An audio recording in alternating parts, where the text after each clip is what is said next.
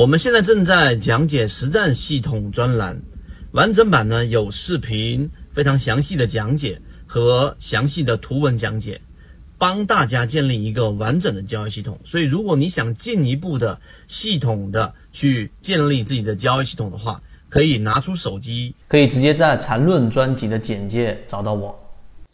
投资是一场输家的游戏，而不是一场赢家的游戏。一般投资者会认为，只有你赢得多，你才能在市场里面去生存，所以追涨杀跌，追涨杀跌，追涨杀跌，最后亏钱。而专业的投资者，他们认为，真正投资是一场输家的游戏，也就是说，大家要比较的是谁输得比较小，因为这个市场当中是很多的不确定性存在在里面的。那么这一点就已经让我们明白，投资是一场输家的游戏。那么怎么在这个输家的游戏里面，尽可能的减少这一个你输的概率呢？我们要提到一个很重要的词，叫做安全边际。在很早之前，我们提到过，安全边际就假设是一百块钱的东西，如果你估算出它的这个估值是九十块钱，那么这个时候你买入，你的安全边际是很小的。但是如果你在七十块钱买入，或者说是在五十块钱买入，那么这种情况之下，你的安全边际就会特别高，并且有一个非常大的一个缓冲期。即使你的市场，你判断的市场出现了问题，或者说方向出现了问题，最终你就可以盈利。